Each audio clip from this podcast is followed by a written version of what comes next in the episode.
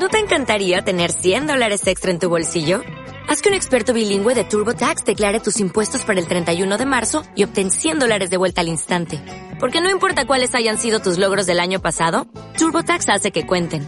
Obtén 100 dólares de vuelta y tus impuestos con 100% de precisión. Solo con Intuit TurboTax.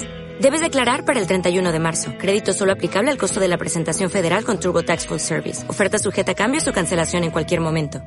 Dudas, dificultades, frustraciones, temores. La vida de padres es un camino lleno de retos en el que muchas veces nos encontramos desorientados y necesitamos lanzar una señal de auxilio. SOS Padres, un programa que aborda con claridad y honestidad diferentes temas de gran importancia en la labor de ser padres. Con la participación de Andrea Valero, psicóloga con años de experiencia, como madre y consejera familiar, bajo la dirección del Espíritu Santo. Acompáñenos. Bienvenidos a esta nueva emisión de SOS Padres. Les agradecemos por nuevamente sintonizarnos y estar con nosotros en esta oportunidad. A ti también te doy gracias, Patricia, por estar aquí con nosotros. Cuéntanos, ¿qué te pareció nuestro programa anterior y cómo te sientes el día de hoy? Bueno, la verdad es que pues nuevamente eh, me siento muy honrada de nuevamente estar aquí acompañándolos en el programa de SOS Padres.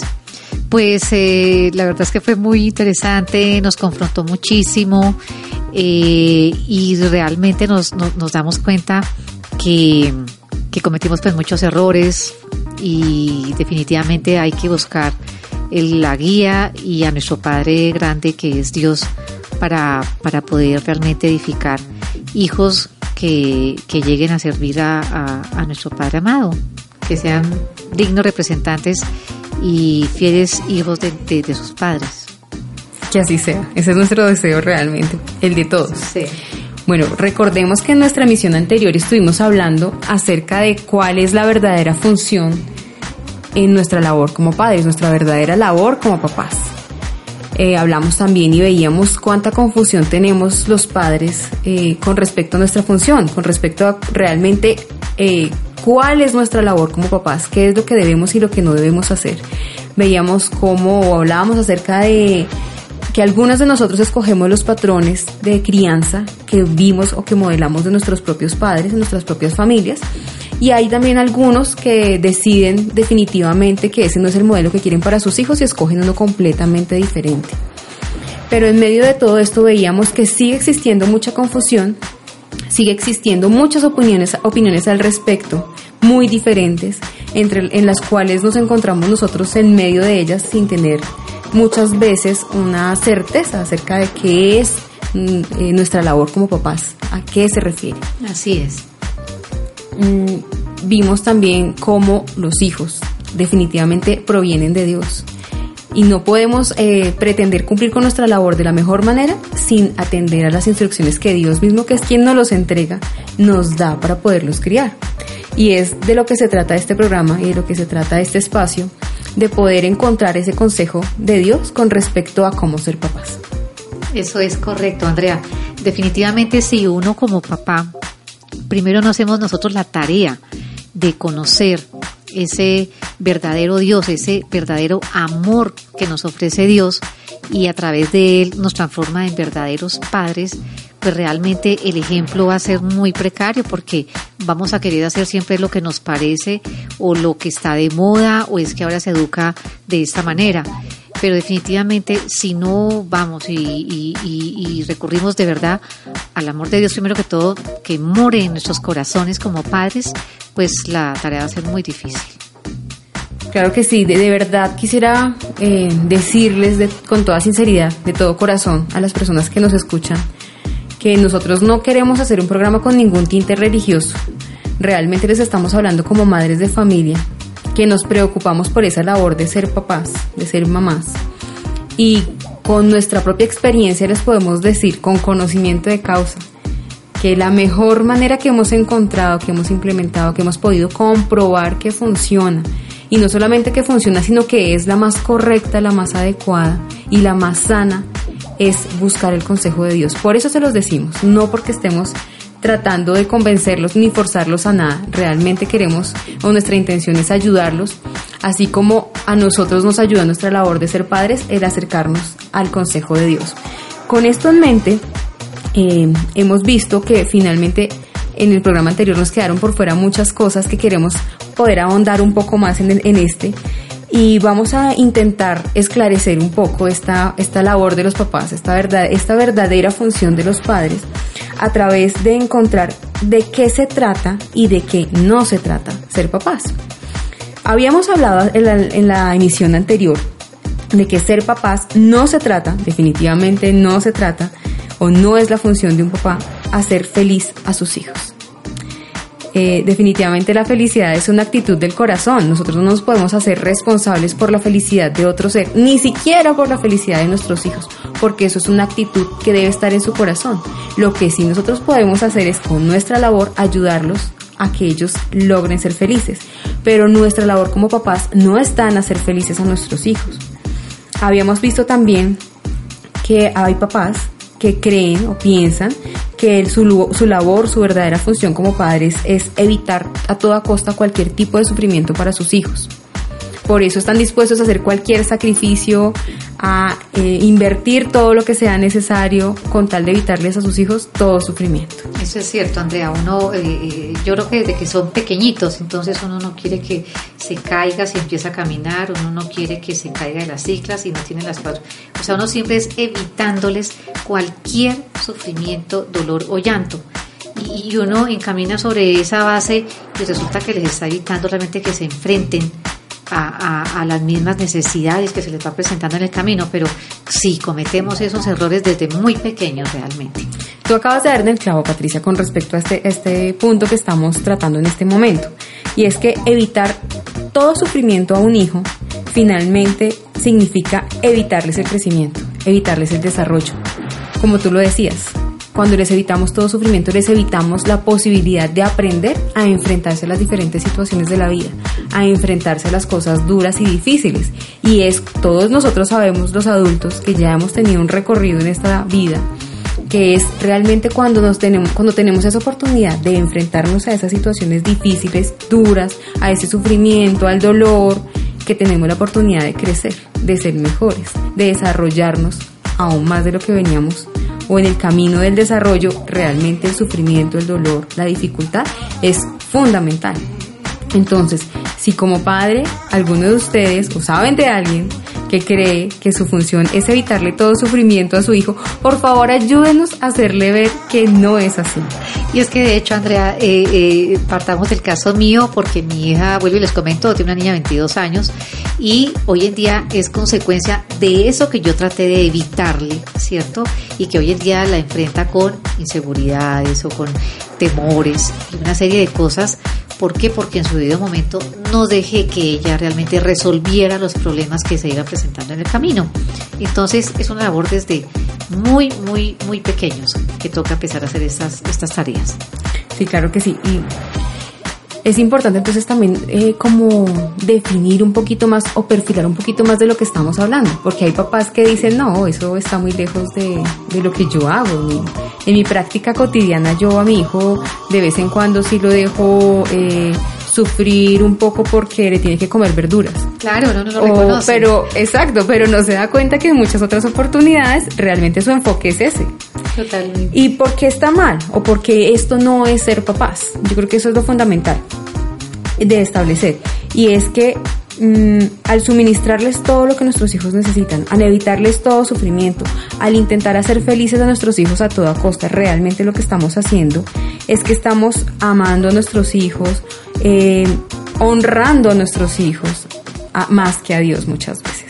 Eso es lo que está mal. Les estamos enseñando a nuestros hijos que ellos son el centro del universo.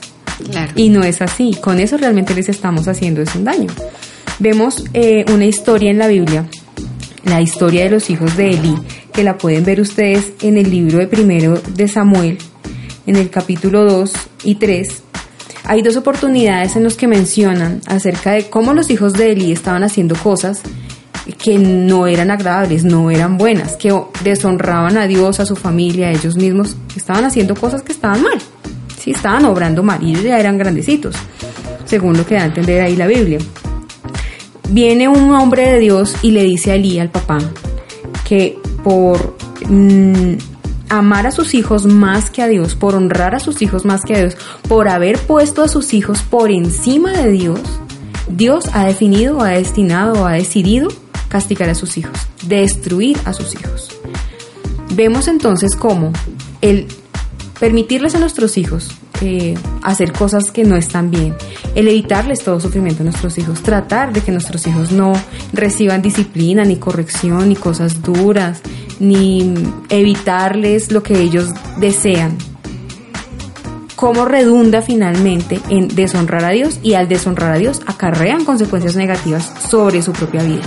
Si vemos las cosas desde este punto de vista, un padre de familia que realmente ame a sus hijos, que quisiera que me imagino que puede ser como el fin último de garantizar el bienestar de su hijo o hacer lo posible por procurarle el bienestar a su hijo, no debería entonces evitarle todo sufrimiento, no debería permitirle que hiciera todo lo que quisiera, no debería dejarlo que se confunda y no mostrarle claramente qué es lo correcto, qué es lo incorrecto y evitarle aquello que es incorrecto, evitar hacer, evitarle hacer o evitar no permitirle hacer lo que no es correcto, porque finalmente, al final del tiempo, aunque nosotros queramos evitarles el llanto, el dolor, pobrecito, se porta juicioso, yo cómo le voy a decir que no, mírelo tan lindo y tan juicioso, yo cómo le voy a decir que no a esto o a lo otro.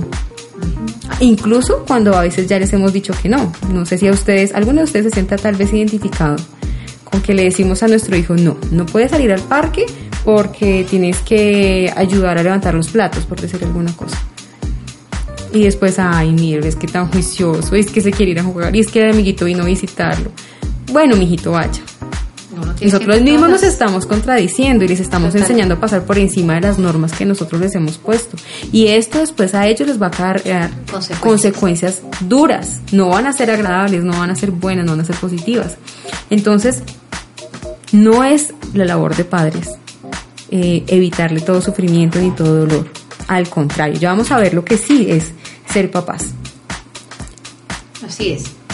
Eh, definitivamente eh, todo, todo, todo realmente se desarrolla bajo la palabra, bajo la voluntad de Dios y eso se puede determinar hoy en día ya los que somos padres de hijos más adultos, estamos recogiendo las consecuencias de lo que fue no ser padres, de lo que eh, hicimos eh, dependiendo de nuestra voluntad y lo que nos parecía y definitivamente eh, se enfrenta a una situación muy, muy dura, muy difícil, pero que nunca es tarde realmente para corregir. Sí, yo creo que eso es fundamental, Pati. Ah, tal vez habrá muchos de las personas que nos escuchan que dicen, bueno, yo me estoy dando cuenta que he cometido muchos errores y efectivamente mis hijos han tenido que sufrir algunas consecuencias negativas que yo hubiese querido evitarles, pero ya no hice a tiempo mi tarea. Ahora, ¿qué hago? pues bueno, no hay que seguirse lamentando, eso es, eso es claro. hay que entrar a reparar. Exactamente. Dios es un Dios de amor, de oportunidades, y lo más hermoso es cuando Él nos confronta con su palabra el no haber eh, obedecido, no haber eh, guiado, enseñado ese camino. Y definitivamente cuando nos confronta, pues reconocemos y entramos a reparar. Entramos a encontrarnos con nuestros hijos y reconocerles realmente que no hicimos una tarea que estaba realmente diseñada y, por ignorancia o por lo que nos llame cuando estamos fuera de la voluntad de Él, pues sí cometimos y nuestras consecuencias están ahí presentes. Pero ya cuando uno realmente conoce la palabra de Dios, esa orientación, uno siente que se le abre un camino y empieza una luz realmente a, reflejarse en la vida de nosotros como padres y obviamente que se va a reflejar en la vida de los hijos, pero nunca es tarde realmente para entrar a reparar. Claro que no, nunca es tarde. Y es el, al principio del programa anterior lo veíamos, decíamos que ningún padre es perfecto, todos cometemos errores. Partamos de ahí. Si usted no se siente perfecto, si usted se ha dado cuenta de que ha cometido errores, no se preocupe, todos los hemos cometido, todos. no hay ninguno que se escape de esta categoría de padres imperfectos. Así es. Pero lo importante es no seguir perdiendo tiempo, no perder más tiempo en lamentaciones si ya nos hemos dado cuenta de que hemos perdido algún tiempo, no perdamos ahora tiempo lamentándonos, empecemos a actuar. si ya estamos viendo cosas en las que estamos eh, obrando mal o estamos tomando malas decisiones, empecemos a corregir. Em, veíamos eh, cómo mm, no poner resistencia a nuestros hijos cuando hacen lo incorrecto, finalmente termina en destrucción para ellos. Eso eh, lo estábamos viendo a través del libro de Samuel. Sin embargo, en los proverbios también encontramos que Dios mismo dice que Dios disciplina a los que ama. En Proverbios 3:12. Es decir, que la disciplina, la corrección, eso que no es tan agradable al muchacho tampoco, que a nadie le es agradable la disciplina ni la corrección al momento que la recibe. Claro, a nadie le gusta que lo corrijan. Pero después de cuentas, es vida para estas personas. Eso también está en la Biblia. Eso también lo dice el consejo de Dios, no lo digo yo, lo dice Dios. Así es. Entonces podemos ver cómo Dios equipara la disciplina, la corrección al amor y si Dios es nuestro modelo, realmente para nosotros también tiene que estar claro eso. Si nosotros realmente amamos a nuestros hijos, debemos disciplinarlos y corregirlos. Debemos ayudarlos a encontrar el camino, evitar que su vida se pierda, evitar que tengan que sufrir caminos de muerte, de destrucción, de tragedia, de dolor, por no haber acatado el consejo de Dios o por no haber sido disciplinados por nosotros en el momento adecuado o instruidos por nosotros. Esa es una manera en la que muy frecuentemente los hombres, los seres humanos y los padres de familia cometemos errores. Madeleine nos decía en el programa anterior, ¿cómo hacemos para encontrar el consejo de Dios eh, en nuestra labor como papás? Les aconsejo a todos, padres que me escuchan, lean el libro de Proverbios. Está lleno, lleno de dichos de sabiduría que son muy fáciles de aplicar, muy fáciles de comprender y que ayudan muchísimo nuestra labor como papás. Otra manera en la que nosotros podemos eh, estar desviándonos de nuestro camino como papás, o mejor, de lo que no se trata ser papás, tampoco es de suministrarles todo aquello que necesiten. A veces hay papás que se enfocan en trabajar, trabajar y trabajar para que a mi hijo no le falte nada, para que tenga todo lo que necesita, para poderle dar una educación, para poderle dar aquello que yo no tuve.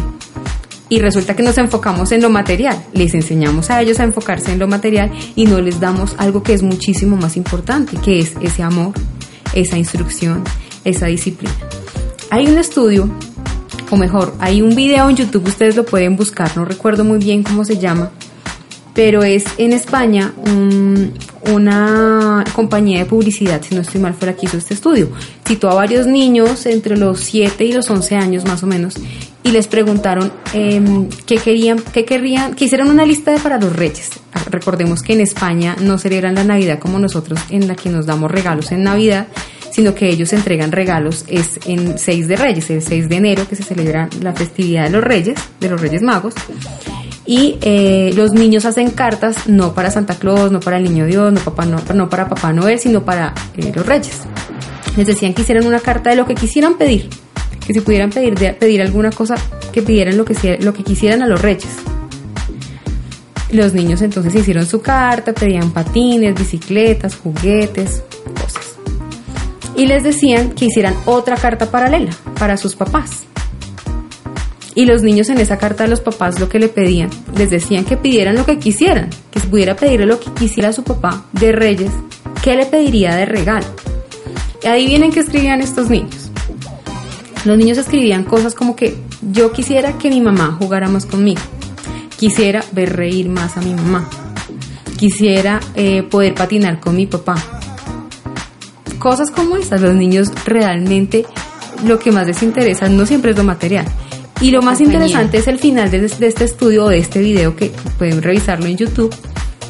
A los niños les preguntaban, si tuvieras la posibilidad de mandar solo una de las dos cartas, de entregar la carta a los reyes o la carta de tus papás, ¿cuál enviarías?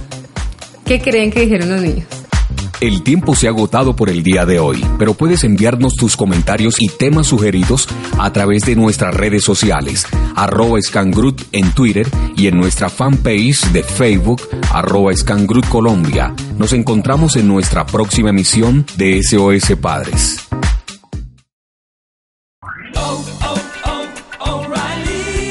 ¿Necesitas ayuda? En O'Reilly Auto Parts te ayudamos. ¿Necesitas algún consejo? Te aconsejamos. Nuestros profesionales en autopartes están siempre disponibles para ayudarte a encontrar lo que necesites. Excelente servicio al cliente es solo una de las ventajas que ofrece O'Reilly Auto Parts. Los profesionales en autopartes. Oh, oh, oh,